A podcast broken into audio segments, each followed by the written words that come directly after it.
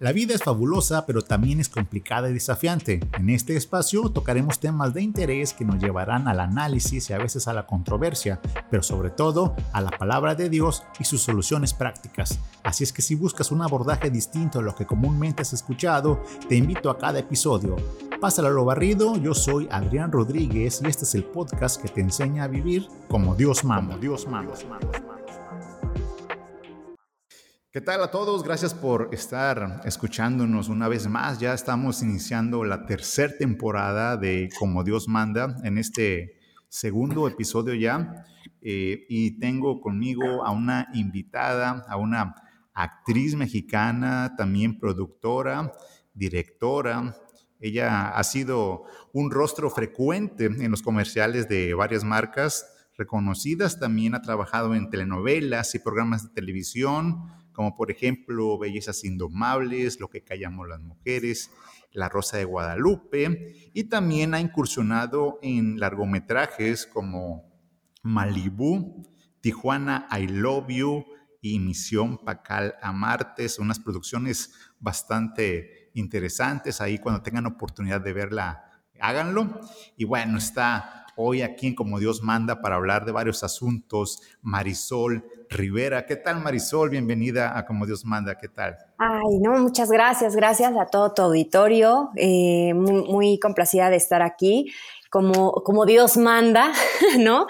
Haciendo equipo, hablando mucho sobre Él, esperando que también este, pues se preste esta ocasión para, para poder hablar de lo que Él ha hecho en, en mi vida de mucha bendición y para que nuestro padre esté en esta, en esta entrevista que agradezco mucho que sea que, se, que, bueno, deseo que sea de mucha bendición para todos los que la escuchen.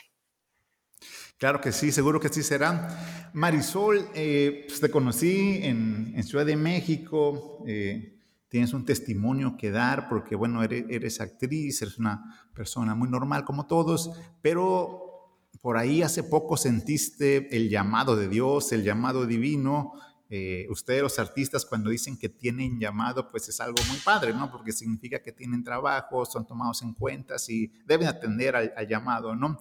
En tu caso, si nos puedes contar cómo fue ese llamado que recibió Marisol Rivera de parte de Dios, cómo era tu vida, cómo te sorprendió, no sé, cuéntanos un poco de esto.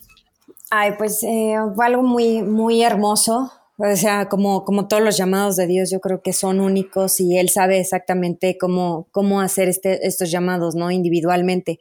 Pues fíjate que estábamos en la pandemia, justo en la, en la pandemia 2020, y bueno, pues aparentemente mi vida estaba eh, completamente controlada en el sentido de, eh, afortunadamente, bueno, gracias a Dios, yo tenía trabajo, ¿no? Tenía casa, tenía estabilidad económica, que eso fue uno de los grandes problemas a nivel mundial de la situación de la pandemia, ¿no? La inestabilidad económica, evidentemente, eh, la falta de salud. En mi casa eh, todos estábamos bien, no nos habíamos contagiado, tenemos pues buena salud, mis padres, mi, mi hija, yo.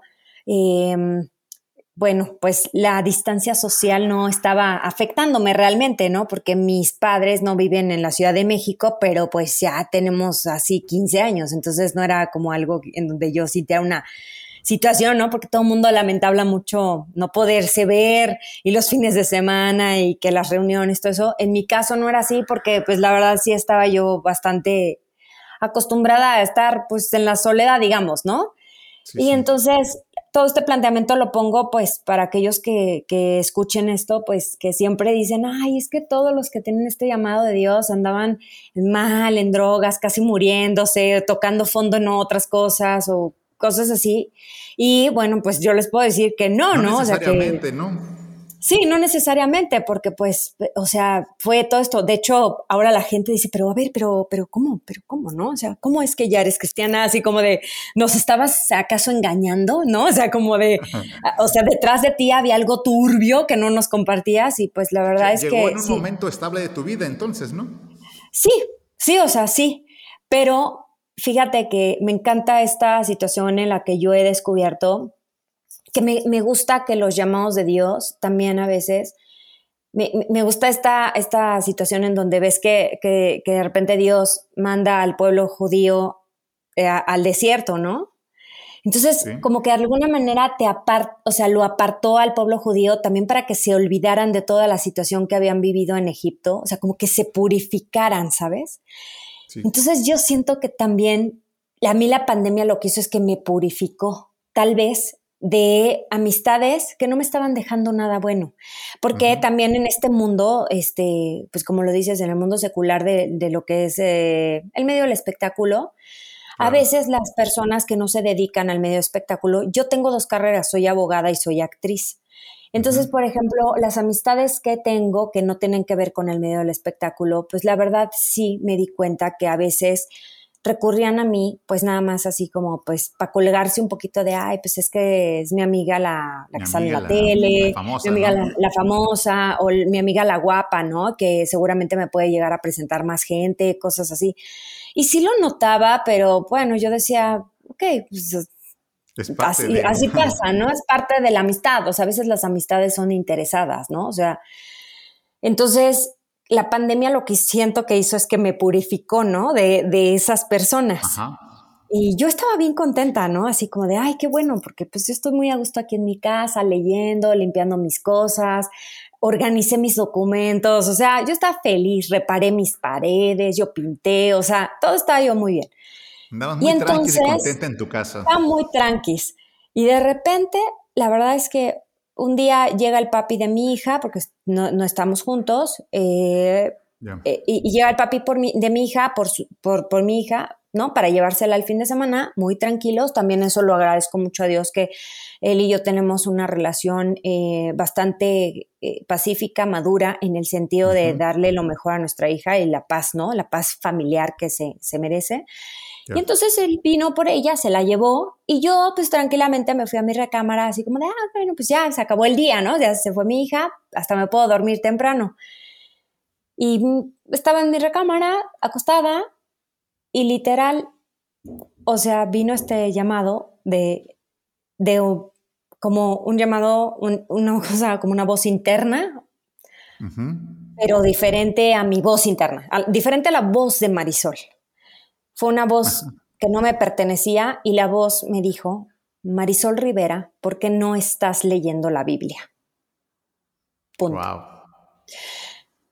Y digo que fue una voz interna porque no venía del exterior, pero la, pero la alcancé a escuchar y no venía de mí porque ese tipo de reflexiones yo no las pude haber hecho. O sea, es un, es un tipo de reflexión o de exhortación que yo no tenía por qué haberme hecho a mí misma, ya que yo venía de generaciones en donde nadie hablaba de Jesucristo, ni la Virgen María, ni los santos, ni nada de ir a la viga. De, religión y todo esto. Nada de religión, ¿no?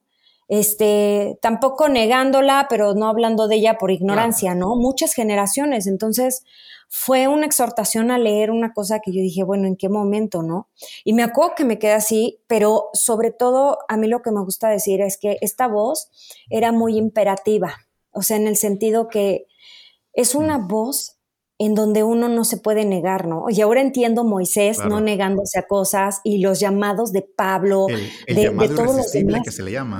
sí, y todo eso lo fui descubriendo después porque yo dije, no, no puedo decir que no esto, ¿no? O sea, como de, estaba yo sola en mi casa, pero era una cosa como de, ah, caray, alguien estaba viendo esa me conciencia, perdón, pero sabías que no eras tú, sino que eh, algo más allá, ¿no? Sí, o sea, como que en el mundo gentil, ¿no? O sea, los gentiles podrían decir, fue mi conciencia. Pero cuando uno conoce de Dios y del Señor y sus, sus particularidades y sus atributos y, y la forma en cómo Él opera, Él sabe que uno fue llamado por Dios. Y eso es de muchísima bendición, ¿no? Porque después descubres que que son pocos los llamados, o sea, bueno, son muchos los llamados y pocos los que realmente se quedan, ¿no? Sí, pocos los escogidos. Y, ante este imperativo que, que, que, te hizo esta conciencia de ¿por, por qué no lees tu Biblia, Marisol, ¿qué hiciste? ¿Sí, sí la leíste o cómo? Sí, es que no puedes negarte, o sea, no, no hay forma de negarte, porque uno, por ejemplo, dice, así, ¿no? Introspectivamente puedes decir, ay, voy al gimnasio, no, no vayas, y no vas, ¿no? O sea, así. O sea, es muy fácil que bajo tu propia exhortación tú digas no, ¿no? O sea, como los, los alcohólicos, ¿no? Diciendo, ah, cuando quiera lo dejo y no es cierto. O sea, no pueden. Esto no, esto era una orden, ¿no? O sea, una pregunta orden, porque era, ¿por qué no estás leyendo la Biblia? Es como, vas ahorita mismo y la lees. Entonces yo recordé que en la Universidad La Salle, en donde yo estudié Derecho, me habían dado una Biblia en 1998, ¿no? Cuando yo ingresé a la escuela. Entonces, imagínate, 2002, ¿no? O sea, este, veintitantos años después. Ajá. Dije, Sí, pues la tengo. Y aparte lo más curioso es que yo aparte, o sea, después de la universidad me he cambiado cinco veces de domicilio. Entonces ahí va la Biblia, ¿no? O sea, entre cambio y cambio. En todos los cambios ahí andaba la Biblia, ¿no? Ahí andaba la Biblia atrás de, o sea, en las mudanzas, ¿no? Y pues, sí recuerdo perfecto dónde estaba. O sea, recuerdo, recuerdo todo lo que tengo en ese librero. Entonces fue así como me, levanté, agarré la Biblia, me acuerdo que la abrí. Y, y la llevaba de un lado a otro y yo, pero ¿cómo se lee esto? Y nuevamente la voz, vino a mí y me dijo, pues averigua. Entonces, me acuerdo que sí, o sea, volteé a ver la computadora, la jalé y empecé a buscar y dije, a ver, todo está cerrado, ¿no? Estábamos en pandemia 2020, todo estaba cerrado, era cuando más alto estaba el pico de, de, contagios. Las iglesias estaban cerradas y bueno, pues evidentemente yo lo primero que busqué fue una iglesia católica, ¿no? Porque venimos en, estamos en un país 100% católico, entonces me acuerdo que empecé... Latinoamericano. Ajá, me acuerdo que empecé a buscar una iglesia que está en Polanco, este, bien chistoso, ¿no? Porque dije, ay, ¿por qué esa está muy bonita? O sea, fíjate, ¿no? O sea, ni siquiera... la que está más padre, ¿no? Por la estética, ¿no? Así de, ay, pues ahí con los de Polanco. O sea, este, entonces ya me acuerdo que me metí, que son creo que los franciscanos o de la orden de los franciscanos, ni sé qué es eso, pero recuerdo que mi compromiso fue real. Ajá, me acuerdo que mi compromiso fue real, porque fíjate que ya pues investigué y resulta que tenían misas eh, todos los días a las 8 de la mañana y todos los días a las 7 de la noche. Y que me pongo a escuchar todos los días dos veces al, día la misa. Y de repente, este, hasta me acuerdo que les eh, tenía un amigo que nos hablábamos, ¿no? Como para decirnos, hola, ¿cómo estás en el encierro? Y nos hablábamos diario y le digo, ya no me hables a las 7 porque ya estoy escuchando la misa. Ah, qué bueno. ¿Y por qué yo? Luego te digo, luego te digo. Pero el tema es que yo estaba pues escuchando la, misa y con mi Biblia preparada y yo escuchaba y yo, híjole, pero ¿dónde, dónde viene todo eso que están diciendo, no? Porque ellos se agarran... ¿no? Lo que no, no cuadraba. No, y se arrancaban y ves que no entiendes nada. Entonces yo así, híjole, pero ¿dónde viene? O sea, ¿dónde viene todo lo que está? No, no, no lo encontraba, no lo localizaba. Entonces yo decía, híjole, no me está funcionando, pero mi compromiso era mucho. Estuve ahí como cuatro meses tratando, tratando, y todos los días me conectaba a misa, pero pues no, o sea, no, no conectaba. En esta búsqueda. Y entonces al no lograrlo era como más me picaba el orgullo, ¿no? Como más era mi necesidad de decir, no puede ser que esto sea. O sea, estoy fallando en mi búsqueda, ¿no? O sea, aquí se me dijo, lee la Biblia y no lo estoy haciendo, estoy conectándome a misa, no es leer la Biblia, o sea, dije, no. Entonces, nuevamente, a través de esta aplicación de Spotify, busqué, o sea, puse la palabra Cristo, no, o sea, Cristo, y le puse así. Una infinidad de estado, ¿no? no, desde merengueros, ¿no? Así, música de merengue, este, hasta que de repente, pues, di con una, un podcast que me interesó mucho el título, porque decía, haz de cuenta, Moisés, diagonal, Superman. Entonces yo dije, ¿qué es esto, no? Moisés. Y dije, bueno, a ver, le, piqué. Y entonces empieza a hablar un señor y dice, y bueno, vamos a empezar con esta serie de superhéroes. Y le hemos puesto a esta primer serie de superhéroes porque fíjense que ustedes que la mayoría de los superhéroes que se establecen en DC Comics y Marvel son creados por judíos. Y como sabemos, pues los judíos saben mucho de Dios, ¿no? Y entonces empieza a decir todo esto y empieza a decir que cada uno de los, si, profundizamos en los, en los cómics de Marvel y de DC, pues realmente su origen puede llegar a ser un personaje bíblico, ¿no? Y bueno, te, pues... Enganchó, te atrajo la manera de manejar la palabra de Dios comparado con la actualidad. Totalmente, con la actualidad y con mi necesidad, ¿no? Histriónica. O sea, como digo, es que Dios sabe cómo llamar a cada uno. O sea, es súper creativo y entonces, este, fíjate que yo no sabía redes que... sociales entonces hicieron una buena función para ti, para crecer en Dios y buscarlo. Totalmente, fue, fue una herramienta 100% idónea. O sea, no fue a través de una plática que vinieron aquí a tocarme y decirme, no fue a través de la exhortación de algún amigo de, oye, vente, vamos a este servicio para ver qué te dice el Señor. O sea, no, porque estábamos encerrados, no había forma de reunirnos para ninguna parte. Entonces, curiosamente, pues ese día yo dije, hay un podcast, ¿no? El primer podcast lo escuché y bien. Pero ese día pues yo estaba sola y de repente fue como que escuché ocho podcasts, ¿no? O sea, ocho, pero fueron ocho horas y no era un podcast. como decimos por acá, ¿no? Sí, pero el tema es que era una prédica. O sea, yo estaba escuchando las prédicas de un pastor. O sea, ya después cómo conecté, porque para mí era alguien que tenía un podcast, alguien, ¿no? Un señor que tenía un podcast que sabía mucho, no sabía que era un pastor hasta después que dije, ay, ¿cómo se llama? Y ya me observé y decía el nombre del centro, del centro cristiano. Lo busqué en las redes, ¿ves? Nuevamente, o sea, porque no había posibilidad de salir. Entonces lo busco en las redes y veo que tiene su perfil bien armado en Facebook, en YouTube, en, en todo. Y empiezo a seguir a este pastor pero me topo con la sorpresa que hay muchísimos videos de la iglesia y veo que han estado transmitiendo pues desde toda la pandemia, pero hasta más allá, más atrás, ¿no? O sea, como que sus prédicas cuando estaba el público, que sí se podía, lo transmitían. Entonces ya ahí empecé a ver y por los títulos, ¿no? Buscaba los títulos que me llamaban la atención y entonces yo veía que decía devocional, reflexión bíblica y yo no sabía ni qué era eso, pero lo empecé a escuchar y me daba mucha paz. Entonces, em, fíjate que empecé como con este interés ahí, ¿no? A, alimentarme de la palabra, a obtener conocimiento, a obtener sabiduría.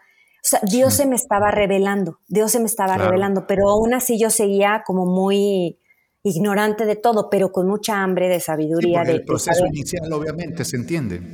Sí, y entonces eh, busqué la iglesia, me dijeron que iban a empezar con unos cursos, que son los cursos básicos, me inscribí, les dije, pero lo van a poder hacer en línea, sí, pues en línea, seguimos encerrados, ok, perfecto.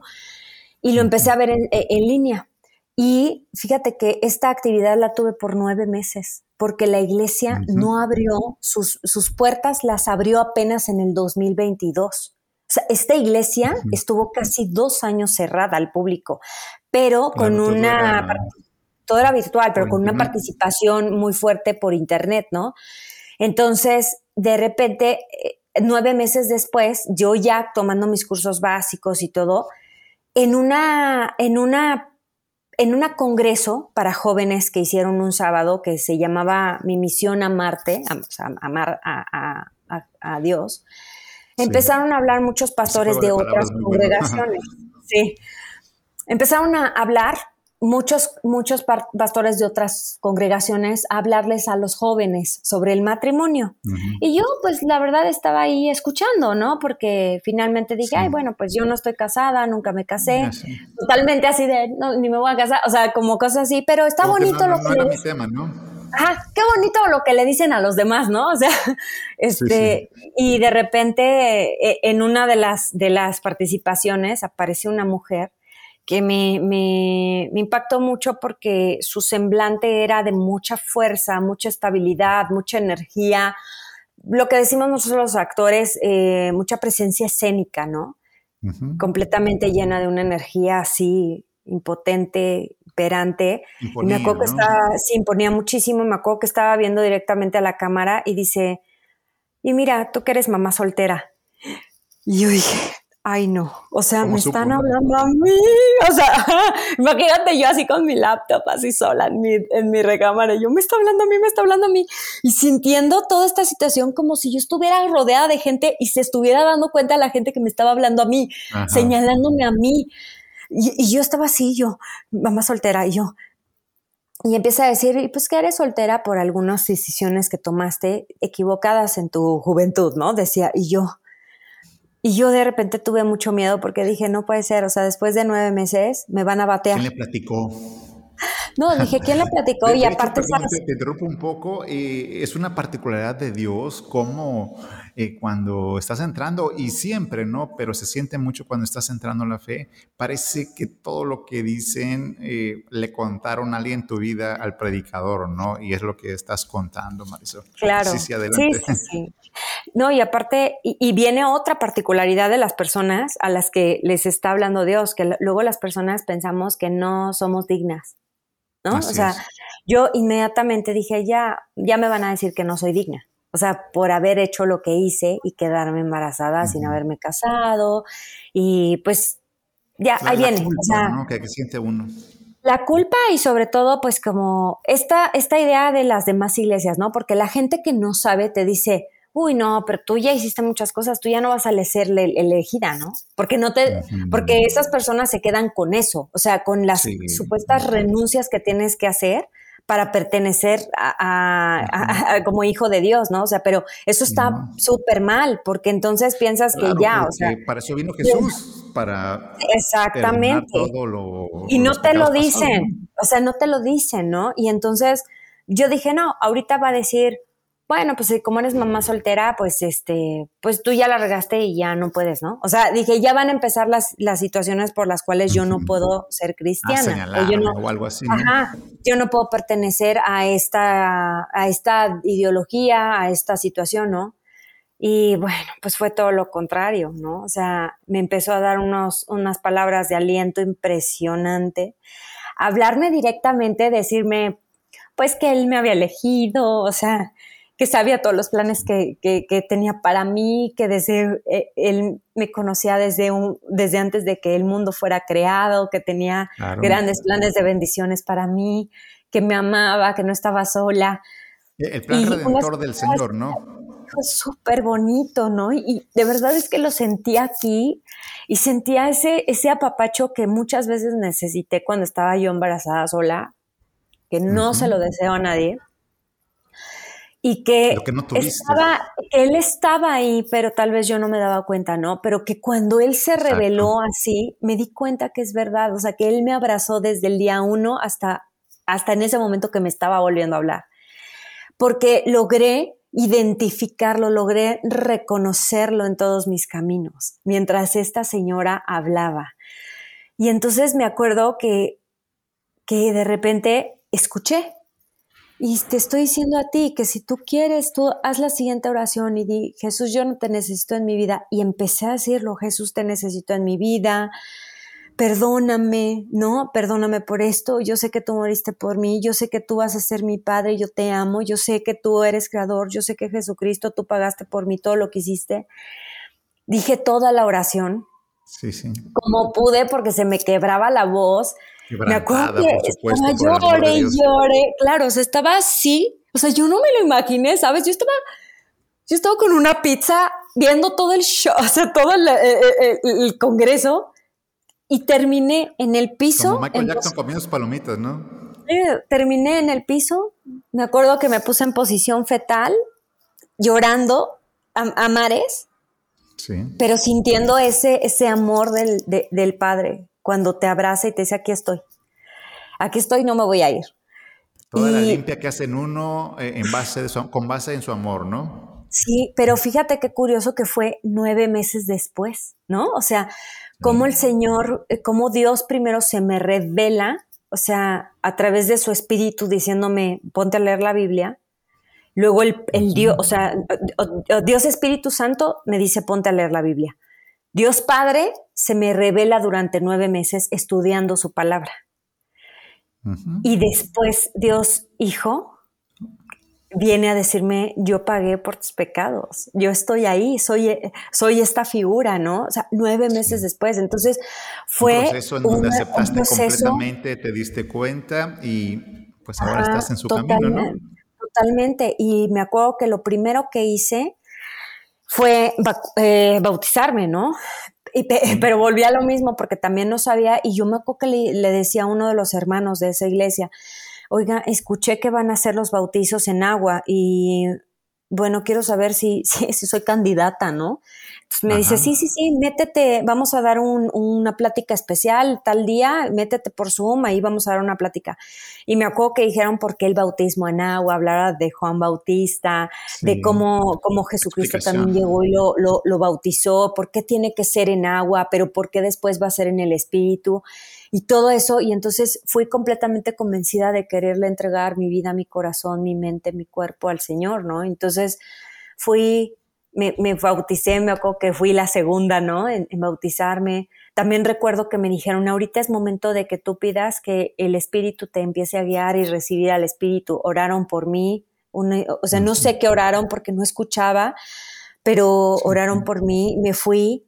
Me acuerdo que le pedí a mi hija que me acompañara. Ella, ella también vio la plática, ¿no? Pues también yo le dije, mira, ven, ven a ver lo que voy a hacer, ¿no? Ella también dijo, ah, ok, está bien, ya tenía conocimiento. Ella estaba preocupada por saber si nuestra vida iba a cambiar mucho y qué era lo que tenemos que hacer ahora, en este ¿no? Con esto, porque el evangelio siempre implica cambio, obviamente. Sí, sí, sí. Y este, bueno, pues ahora no sé, no, no me he sentado con ella a preguntarle si los cambios los ha visto muy radicales o, o le han caído bien. Tiene 12 años.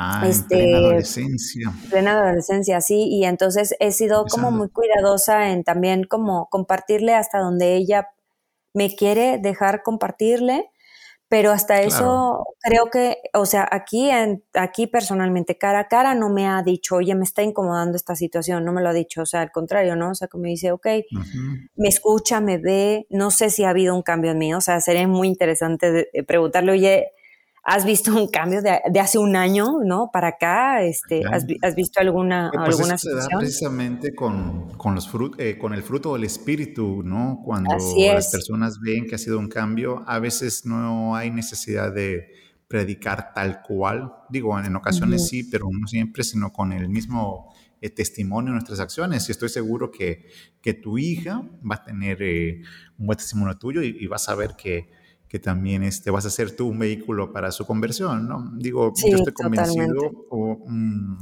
servidor trabaja junto, trabajo junto con mi esposa con adolescentes, con adolescentes precisamente, y se ven cosas maravillosas, ¿no?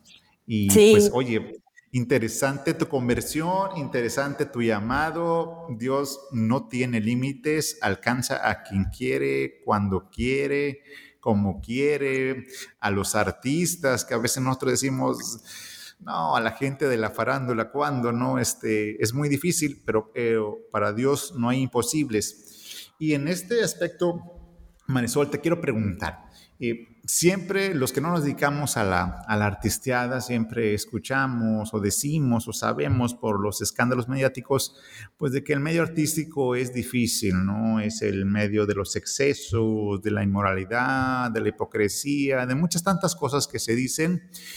Tú que has estado en este medio por muchos años, eh, ¿cómo ha sido estar ahí? Y también, ¿cómo ha sido este parteaguas después que conoces a Cristo? Y ahora pues eres una mujer de fe y que lo haces público? Mira, eh, voy a, voy a, e, esta, esta situación no es la primera vez que se me pregunta porque recuerda que también soy abogada. Sí. Yo te puedo decir que a mí profesionalmente sufrí más acoso sexual en el ámbito laboral de, siendo abogada que siendo actriz. de actriz. Así es. Y te puedo decir que hubo más eh, arrogancia, soberbia, maltrato, misoginia y acoso en el ámbito laboral de la abogada que de la actriz. ¿Y qué pasa? Lo que pasa es que en el medio del espectáculo, digamos que es muy folclórico todo, ¿no? Así lo voy a decir, es muy ilustrativo. Es decir, por ejemplo, es más abierto en el sentido que, por ejemplo, eh, si tú vas al Palacio de Bellas Artes a ver cómo bailan el jarabe tapatío, pues es un show, o sea, es la música, ¿no? O sea, es el concertista, pero además los vestidos así lujosos, ¿no? Vistosos, el maquillaje de las chicas, la presencia escénica. Entonces, o sea, tú puedes estar en tu casa y de repente reproducir el jarabe tapatío y tú, ay, tararata, no, o sea, o sea, vas a decir, ah, qué bonito, el jarabe tapatío, ¿no? Pero, pero no lo estás viendo. Entonces a lo que voy es, finalmente te puedo decir que eh, en el mundo del espectáculo es más ilustrado todo, pero sucede en todos los ámbitos. Por ejemplo, yo estoy más escandalizada de cómo sucede más el consumo de drogas y la fornicación entre médicos. De, a cómo sucede en el medio. el medio, sino que sucede en todos lados. En todos lados. O sea, yo estoy más escandalizada por los médicos que por mi medio. O sea, porque en mi medio, te voy a decir, probablemente te digo, es muy ilustrativo y todo eso, pero yo tengo amigos y amigas que tienen mucho tiempo sin salir con alguien. O sea, que, que, tú dijeras, oye, pero es que se ve y sale vestida así, no sé qué, y se le ha conocido que anda con uno y con otro y con otro, y te puedo decir, sí, pero en este año esta mujer ha estado sola con su familia, ha estado tranquila con su familia y todo eso porque también nos cansamos, ¿no? De que nos utilicen. Sí. Y, los médicos, y los médicos no, o sea, te enteras de unas barbaridades impresionantes, ¿no? Y lo sé porque tengo amigos médicos y del mundo de los abogados, bueno, ni se diga, ¿no? Porque vuelvo a lo mismo, o sea, también estuve ahí y ahí, por ejemplo, te puedo decir que hay otras cosas como la corrupción, que se me hace terrible, ¿no? O sea, estamos en un país tan corrompido por gente que está en política este, y que son economistas, abogados, sociólogos, psicólogos, todo eso que profesiones encumbradas y muy valiosas y sin embargo no se ve reflejado, ¿no? O sea, simplemente la Cámara de Diputados está llena de miles de profesiones, incluyendo artistas, porque también hay artistas ahí, pero también está uno que solamente acabó la preparatoria y que es, no sé, granjero o lo que sea, pero ya cuando están ahí en la situación del poder y todo eso, se vuelve una locura. Lo que pasa es que no lo ilustran. Entonces, eh, pues ahora, la verdad, yo en mi, en mi medio, te digo, a mí siempre me habían puesto como de mamá, ¿no? Nunca me habían dado estos papeles como de la amante y cosas así. Pero definitivamente, por ejemplo, ahora, eh, por ejemplo, de una película que hice, ¿no? De Malibu, eh, recuerdo, por ejemplo, que esa película fue la excepción porque eh, por primera vez se me da un rol en el que no soy una mamá.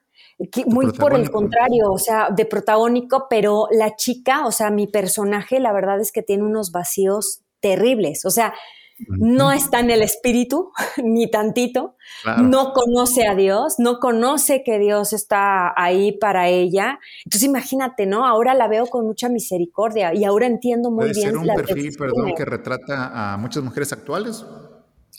Sí, muchas mujeres actuales que, que, han sido utilizadas, ¿no? Por los hombres, que ningún hombre las quiere tomar ni siquiera en serio, ni para nada o sea, ni como una relación seria, ni para vivir con ellas, ni para, eh, para casarse, ni para tener hijos, eh, mujeres que son acosadas en su trabajo, mujeres que probablemente tuvieron una, un distanciamiento de su familia, o sea, mujeres que no, no tienen cerca a papá ni a mamá y que se ve que fue toda su vida así, ¿no? Que, que fueron en rebeldía. Eh, no necesariamente con vicios, pero con mucha soledad de corazón, un corazón completamente quebrantado. y vacíos, como tú lo Vacíos y, lejos de, Dios, ¿no? Y entonces ahora entiendo muy bien a ese tipo de personajes, ¿no? Y, y, es por eso que también he decidido, junto con, o sea, claro que por supuesto lo puse en manos de Dios, le dije, oye, mira Dios, yo la verdad es que sé que me has instruido en todas las situaciones en las que me has instruido porque yo soy yo voy a ser una herramienta aquí de bendición para ti.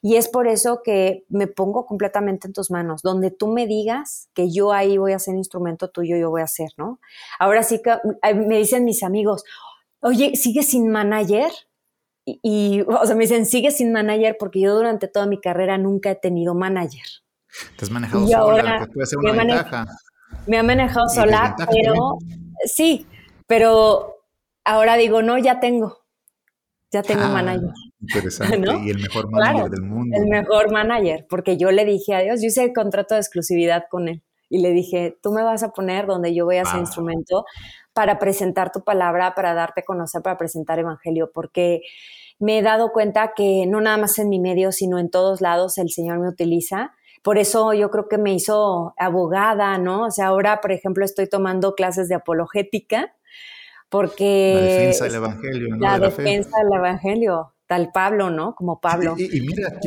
qué, interesante porque Dios te ha formado eh, y, a su tiempo te llamó para que seas este, herramienta útil, como, como le dijo a, a Pablo, ¿no? Cuando se convirtió, eh, porque eres abogada, pero también produces, diriges, eres actriz. ¿Cómo puede eh, Marisol Rivera eh, predicar el Evangelio? A, lo mejor no desde un púlpito, pero ¿de qué manera te imaginas hablarle al mundo de, ese Cristo que, conocemos? En primer lugar, con el ejemplo. O sea, ya, ya ha empezado, ¿no? Con el ejemplo. Por ejemplo, ahora utilizo mis redes sociales eh, para convocar gente para que conmigo estudie el Evangelio, o sea, que estudie la, palabra y los convoco esto. Eh, ahora los tenía cada martes, pero llevo... Ajá, eh, los convoco cada martes, ahora estamos los jueves porque estoy estudiando apologética, después regresamos a los martes, porque sé que hay mucha gente que me sigue porque sigue a las actrices, pues a ver cuándo salen así medio en bikini, cosas de esas, ¿no? Entonces es gente gente totalmente inconversa que necesita de, Dios, evidentemente. Entonces, sí, los estuve exhortando y todo eso. Eso hizo que perdiera un gran número de seguidores, pero empezaron a seguirme otras personas que probablemente estuvieron alejados un poco del Señor. Ahora mi grupo es de gente que, que, que reconoce que se alejó del Señor y que les sorprendió que una actriz estuviera haciendo como esta exhortación de vengan vengan a hacer una reflexión bíblica, ¿no? Y que pues se metieron así como por el morbo, así de, ah, caray, pero se quedaron porque, porque pues bien que es una sana doctrina en el sentido de que eh, de ninguna manera yo estoy eh, compartiendo ahí, estoy apoyada de un grupo que obviamente tienen más tiempo que yo, y ellos son los que comparten palabra, pero yo también participo mucho porque pues también el Señor se me ha estado revelando en muchas cosas, ¿no? Y, estoy muy Entre todos aportan, ¿no? Entre todos aportamos y se ha formado un grupo muy bonito, incluso pues gente, o sea, se junta gente que está en Cancún, en Perú, este, en Estados Unidos, o sea, que está así como por todos lados y ahí, ¿no? En el Zoom nos juntamos y todo eso. Entonces... Es la, la bondad ahorita de la tecnología y la globalización, ¿no? De que ya puede ser bastante abierto eh, y, y gente interesante de todas partes del mundo. Sí, y estoy ahí, por ejemplo, cada vez que participo en una producción en, Televisa, que es la empresa en donde yo estoy, eh, fíjate que pues uno puede ver una producción, ¿no? O sea, La Rosa de Guadalupe es, es un programa muy visto por mucha gente, pero pues, o sea, a pesar, no sé, tú puedes, oh, no sé, que aparecen ahí unos cinco personajes, pero detrás de esa producción hay aproximadamente 150 personas trabajando, que durante los tres días en lo que uno no ve y durante tres días, ¿sabes? O sea, yo me subo, me subo a una camioneta y hay un driver. Y al driver le puedo compartir. Me bajo y lo primero que llevo es que me maquillan y me peinan. Y a la peinadora y a la maquillista hablamos de Dios, porque es gente que cree en Dios, ¿no? Entonces hablamos y les he platicado sobre mi conversión. Ellas me platican de cosas que han vivido a través del Señor, que yo no les pregunto, oye, tú eres católica, esto, pero hablamos de Dios hablamos de Dios y hablamos del Señor Jesucristo. Entonces, es, ahí estoy. Y yo sé que mientras me están maquillando, están maquillando otras cinco actrices que están, mira, con la oreja, pero así, ¿no? Y entonces al rato la actriz rebote, como están escuchando y nos estamos cambiando en el camper y me dicen, oye, te escuché y estás hablando de Dios, pero ¿cómo? O sea, mucha gente muy interesada, ¿no? Estoy ahora leyendo el libro de Hechos y de repente veo cómo está Pablo haciendo sus ministerios, sobre todo cuando se fue a Grecia, ¿no? Con esa gente que era muy dura de pensamiento y eran grandes filósofos. creían los inteligentes del mundo, ¿no? Exacto, ¿no? Como que guardaban silencio, decían, no sé de qué habla mi persona muy interesante, ¿no? Entonces, eso me está pasando, ¿no? Que la forma en como siempre pido que el espíritu actúe a través de mí, a través de estas pláticas que estoy teniendo con esta gente,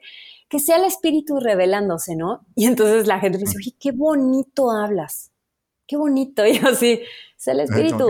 No, no soy yo, ¿no? Sí, no soy yo, o sea, que no sea yo, que sea el espíritu, ¿no?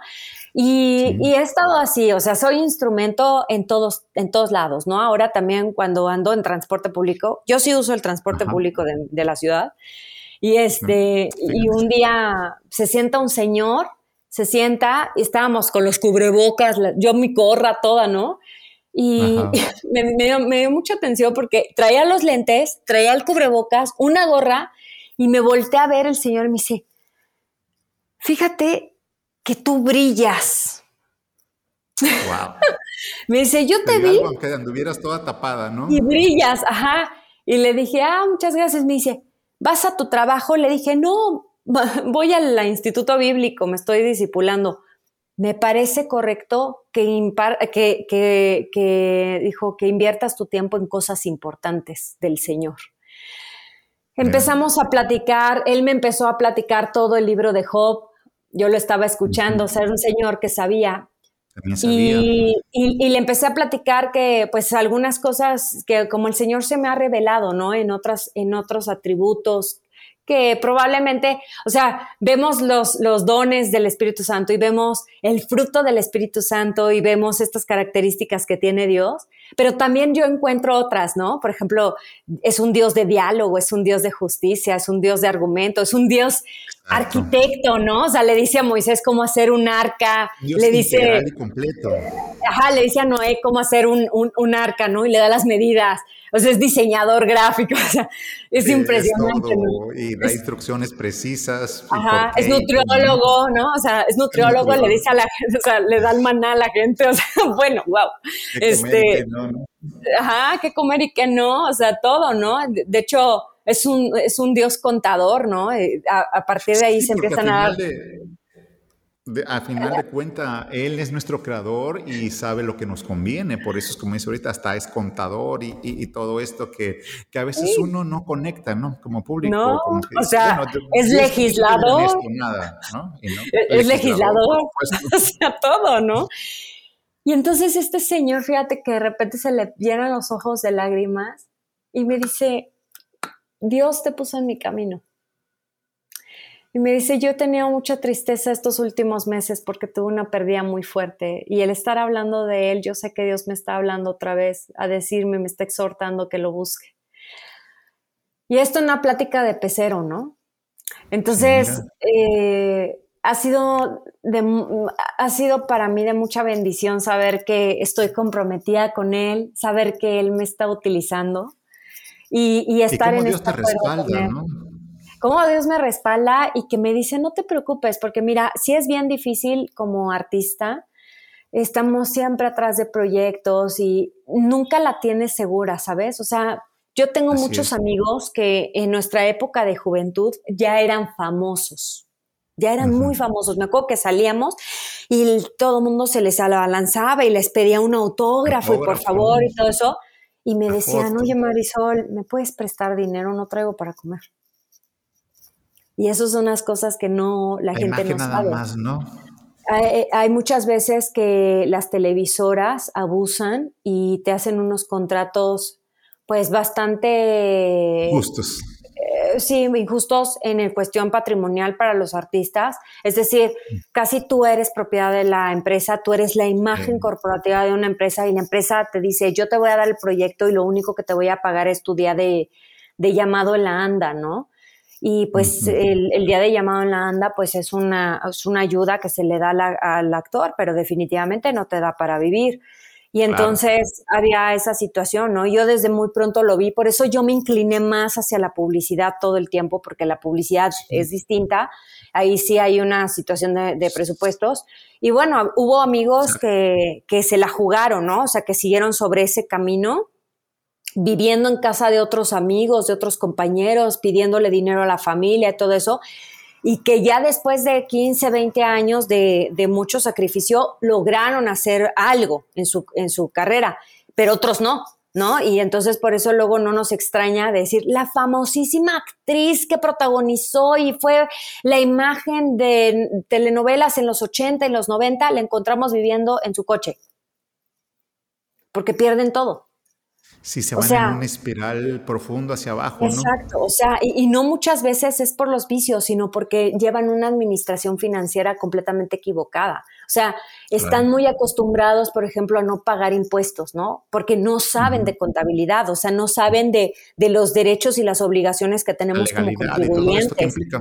Nada. Entonces, la verdad es que, o sea, en este sentido, pues sí de repente ahora que, que, es, yo digo, ¿no? O sea, en este lenguaje cristiano, estoy santificada para el Señor, para su obra, para, su, para sus planes. me, como que me dice, me dice, ¿sabes qué? O sea, yo siempre voy a ser tu proveedor, ¿no? O sea, no te va a faltar nada a ti ni a tu hija. Trabajo te voy a dar, pero sí, sí fue como el acuerdo de, bueno, ponme donde yo voy a hacer instrumento, ¿no? Y por ejemplo, pues los actores tenemos que estar haciendo audiciones y cosas esas. Yo la verdad no estoy haciendo absolutamente nada de audiciones porque yo confío en mi manager, ¿sabes? O sea, confío en mi manager porque finalmente, por ejemplo, las tres películas que yo hice, las tres películas que yo participé, ni siquiera hice casting. O sea, no hice casting. Entonces yo no creo, me buscaron, yo no creo en las audiciones, yo creo que el proyecto te busca, pero sobre todo creo que Dios tiene todo planeado y todo bajo control.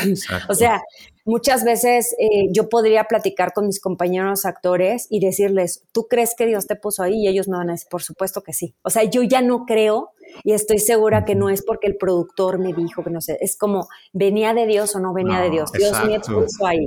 O sea, porque ellos utilizar lógicamente como una herramienta en ese medio donde muchos no podemos acceder, ¿no? O a lo mejor si yo llego a lo mejor a, un día ahí donde están ustedes este firmando autógrafos y llego un completamente extraño y te digo, "Oye, Marisol", va a decir, "Bueno, ¿qué te pasa?", ¿no? Entonces, sí necesita gente Dios dentro que le pueda predicar a sus iguales, ¿no? Y son, son instrumentos. Y mira que da gusto, sobre todo porque se tiende mucho también a que se le suba la cabeza, ¿no? Eh, la fama, aunque no seas muy famoso, sino en el medio que estás. Y sí es indispensable mantenerse humilde, ¿no? Que a veces es una lucha. Se les sube a la cabeza a los que tienen poco, poco, porque de repente llega muy rápido la fama y no saben qué hacer, o sea, se confunden. Y en esa confusión eh, entra mucha desconfianza, ¿no? O sea, porque se dan cuenta que de repente era como que nadie me volteaba a ver y de repente todos, ay, qué linda, siempre me has caído súper bien.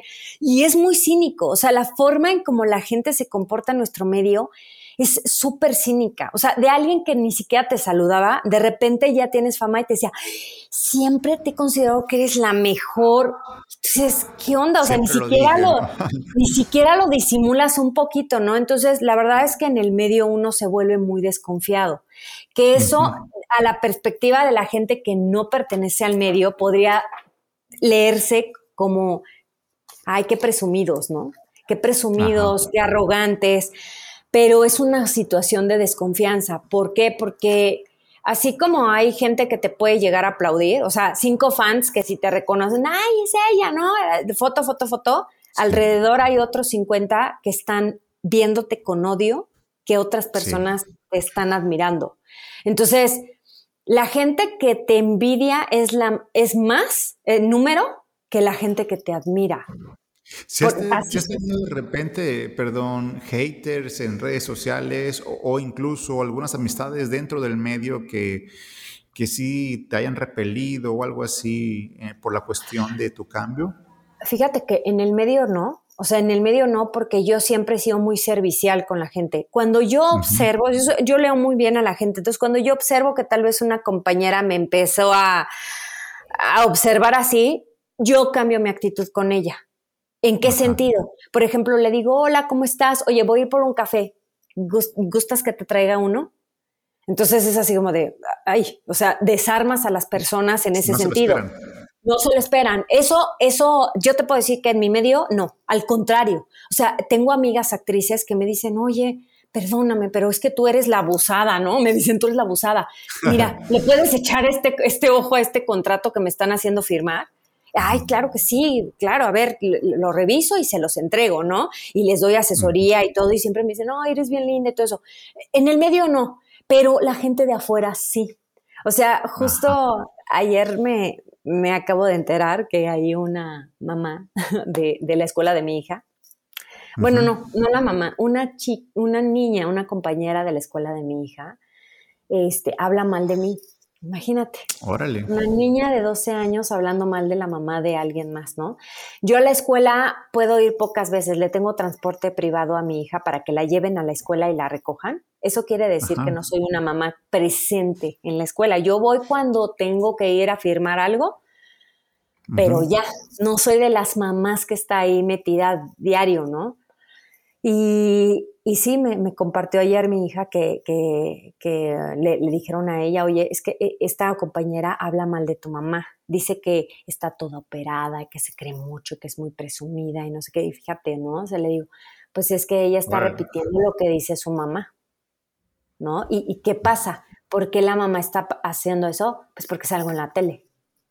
Y sabes dónde me pasó también, en, estudiando derecho, eh, yo, ya, yo ya salía en la tele este, mientras estudiaba derecho, yo, yo hacía comerciales, entonces salía en la tele. Pues había compañeras mías de la escuela que me agredían, o sea, me agredían, sobre todo una. Este, ¿Pero verbalmente o, física? y físicamente también. Cinco años de la universidad me agredió físicamente y, y verbalmente frente a todos.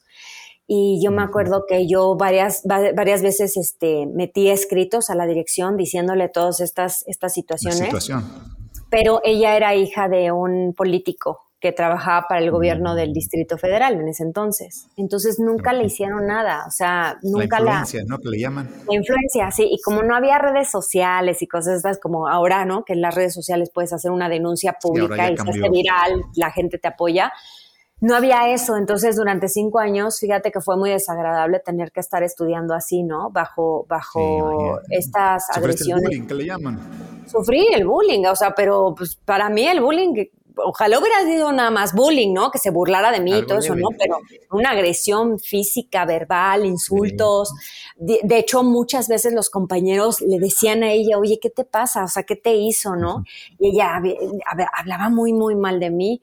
Y yo un día, este, me la topé de frente y le dije, le dije, oye, ¿no crees que toda esta energía negativa que tú estás teniendo para mí es porque tal vez hay algo que más bien o sea, admires en mí en el sentido de, pues decir, ah, yo quisiera tener eso que tiene ella, le digo, tal vez es eso y lo estás, lo estás cambiando a algo negativo y no tiene que ser así, o sea, de hecho yo le dije, te, te ofrezco si quieres que nos, que platiquemos, que me conozcas. O sea, tal vez somos más iguales de lo que tú piensas. Se lo dije. Me acuerdo que a mitad del año se lo dije. Respuesta? Me dijo, por supuesto que no. Por supuesto que no, o sea, yo también soy muy bonita y este, además, este, la belleza ni siquiera tiene que ver con la apariencia, tiene que ver con cosas del alma. Y yo le dije, por eso, o sea, mira, ve cómo te estoy yo diciendo las cosas y mira tú cómo me has tratado todos los años, o sea, date la oportunidad, no me conoces, porque tú dices conocerme y no me conoces. Y, y no, siguió agrediéndome, Incluso el último día de clases, que nos hacen una festividad ahí en la universidad, pues a todas las facultades por graduarse, ese día me golpeó. ese día fue y me, me, agredió, sí, me agredió, quedó grabado porque yo en ese entonces tenía un novio y me había comprado yo una cámara de video para ese, ese, ese día. Y mi novio me estaba grabando desde el tercer piso de la universidad sale como esta chava me está persiguiendo, o sea, como me está cazando, cazando hasta que me pega y todo eso. Y bueno, la verdad es que tuve que defenderme, o sea, y digo que tuve que defenderme porque me supe defender, pues entonces ya después este, me llegó una exhortación de parte de sus papás, porque yo fui hasta el Ministerio Público, la verdad, o sea, fui hasta el Ministerio Público con las pruebas y todo, denuncia formal sí, ya siendo abogada de cinco años, pues ya sabía qué hacer. Y me, llegó una exhortación por parte de sus papás en donde me invitaban a, dejar ya las cosas como estaban, reconociendo que su hija tenía problemas, que no era una santa palomita, que la reconocían, pero me aseguraban que ellos se iban a ir del país. Y lo único que querían era que la escuela a las dos nos liberara para poder titularnos, porque la escuela nos dijo que no nos íbamos a poder titular, ¿tú crees? O sea, las dos. Hasta tú también. hasta yo también. Yo también salí embarrada. Y dice la universidad, no, pues las dos están expulsadas. o sea, imagínate después de cinco años que te expulsen el último día, ¿no? Entonces, que no te, que te quiten la oportunidad de titularte. Entonces fue la mamá de ella la que habló conmigo este, me habló por teléfono, me acuerdo que yo ya estaba trabajando en gobierno y me dijo, oye, mira, yo sé que estás molesta, yo sé cómo es mi hija, pero mira, vamos a hacer esto. Me dice, porque nosotros nos tenemos que ir del país. O sea, me urge que esta niña se titule porque nos vamos a ir del país. Entonces, la escuché, ¿no? Se me hizo todo súper injusto, la verdad, pero dije, bueno, ok, liberamos de, responsabilidades a la escuela, nos hicieron firmar una, una carta redactada por la escuela. Ella se tituló muy rápido, o sea, casi dos días después de que salimos se tituló y efectivamente se fueron del país. Y ya después me enteré por qué se fueron del país, porque ya los iban a empezar a perseguir a los papás por, por, corrupción y por otras cosas que habían hecho. Entonces se pelaron. o sea, ya no. Unas fichas, sí, entonces, pues sí. Y, la verdad es que, Perdón, escuchando esta historia, eh, parte, tú sabes que de, las enseñanzas, de los mandatos eh, de nuestro Señor Jesucristo es el perdón, ¿no? E, es buen ejercicio que tenemos que hacer, que perdonar a quien nos agreden y todo esto. Y muy interesante y tenemos bastante tarea todos en ese y en todos los sentidos, ¿eh? Sí, Marisol, de verdad es que agradable historia. Yo creo que nos echamos fácil tres horas de, de plática con tanto que, que tienes que, que, contarnos, tu experiencia, cómo Dios te llamó, lo que estás haciendo alrededor de tu entorno, hablándole a los demás a Jesucristo. Y bueno, estudiando, preparándote, disipulándose en su palabra y al par siguiendo con tus proyectos artísticos. Por último, no sé si se te ha ocurrido quizá hacer algún proyecto eh, a nivel teatro, televisión, cine, eh, para mostrar el Evangelio, pregunto. Sí, estoy este, justo escribiendo una obra de teatro, porque también escribo y produzco teatro, y estoy escribiendo una, una obra de teatro que el argumento es muy fuerte, o sea, me refiero a que la historia va a ser muy fuerte, incluso para nosotros los cristianos, porque nos, nos va a ser, eh, eh, para la gente que no conoce de, Dios, le, le, va a ser una situación de, creo que es mejor conocerlo. Y para nosotros los cristianos, ¿qué tan, comprometimos, qué, qué tan comprometidos estamos de presentar su palabra y de compartir su palabra y de ir a ser discípulos, ¿no? Finalmente, este, sí es una obra muy fuerte, eh, pero la finalidad es presentar el Evangelio. Pero bien eh, vale la pena, ¿no? Porque a veces se predica también a un Dios de total amor, que sí lo es, por supuesto, misericordioso. Mira lo que ha hecho por nosotros y por millones de personas. Pero también cuando lees a ese Dios que te exhorta fuertemente, es como un padre, ¿no? O sea, un padre, por supuesto que te quiere, no te va a, dejar a la deriva, sin embargo, sí habla fuerte cuando es necesario. Y yo siento que en una época eh, tan convulsa en la, en la, que estamos, a veces el exhorto debe ser fuerte, ¿no? Y yo creo que a quien alcance va a ser de bendición. Y sobre todo te felicito porque estás plasmando todo lo que has aprendido en todos estos años y pues lo vas a poner ¿no? a disposición del público y, y pues para eso estamos, ¿no? Si Dios nos formó, yo creo que en eso debemos trabajar y expandir el Evangelio. Además, pues es que a eso venimos al mundo, o sea, el mundo fue planeado para que estuviéramos en convivencia con Él y al no estar en convivencia con Él, lo que el Padre hace es exhortarnos a estar en convivencia con Él, ¿no? A dejar de cosas que no eran planeadas desde un principio este, como todo lo secular y todo lo, como dice la palabra. Sí, la necesidad de la carne y más la necesidad del espíritu en conexión con él, porque eso es lo que nos va a dar libertad al final. Es lo que a todo, yo veo a la gente, a mí me dio libertad saber que estoy ahora conviviendo con él.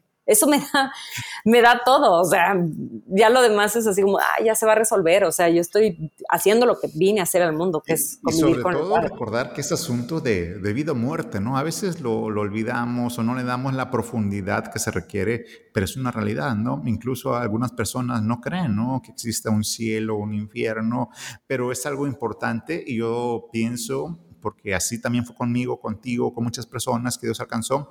Y lo maravilloso es de que nosotros no estamos buscando a Dios, sino que Dios fue el que nos encontró a nosotros, ¿no? Y pues bueno, aquí la historia. Marisol, por último, ¿qué quieres decirle a tu público, a, los oyentes de este podcast, a, los artistas que quizás van a escuchar esto? Eh, ¿Cuál es el mensaje en este espacio?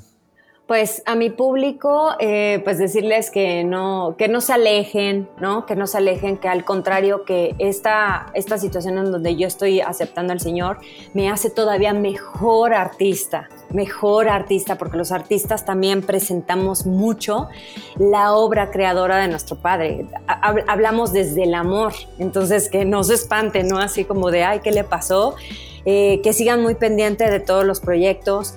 A la, a la gente de tu público, pues decirles que, que, seamos comprometidos, que seamos hijos de Dios comprometidos en dar a conocer su palabra, en orar por otros, eh, en hacer ser instrumentos en esta tierra para los demás, en no alejarnos del Padre, no decepcionarnos, eh, solicitar ayuda si estamos teniendo una situación de conflicto de nuestra fe, decírselo a, alguien para que ore por nosotros, ¿sí? decirle a la gente, oye, estoy en una situación que me pone en conflicto mi fe, ora por mí para que yo otra vez esté conectado, que lean muchísimo su palabra. Que no estamos solos y que sigamos en este compromiso y, y comprometidos para, para seguir trayendo más familia en Cristo. Hombre, agradezco tu, tu, este, tu disponibilidad por estar en ese espacio, por eh, tu pasión que ha puesto Dios en ti para compartirlo. Y bueno, vamos a seguirte de cerca, tanto en tu vida de actuación como también en lo que puedes hacer eh, para el Señor con los dones y talentos que te ha dado. Y bueno, estuvo con nosotros Marisol Rivera y tú también estuviste escuchando como Dios manda. Esperamos seguirnos escuchando en la próxima con más entrevistados, con más testimonios, con más palabra de vida que puede ser benéfica para quien quiera tomarla. Y bueno, nos vemos, más bien nos escuchamos el siguiente miércoles en como Dios manda. Gracias Marisol una vez más y ya sabes que esta es tu casa para cuando quieres regresar. Hasta luego, muchas gracias y bendiciones. Hasta luego, muchas gracias.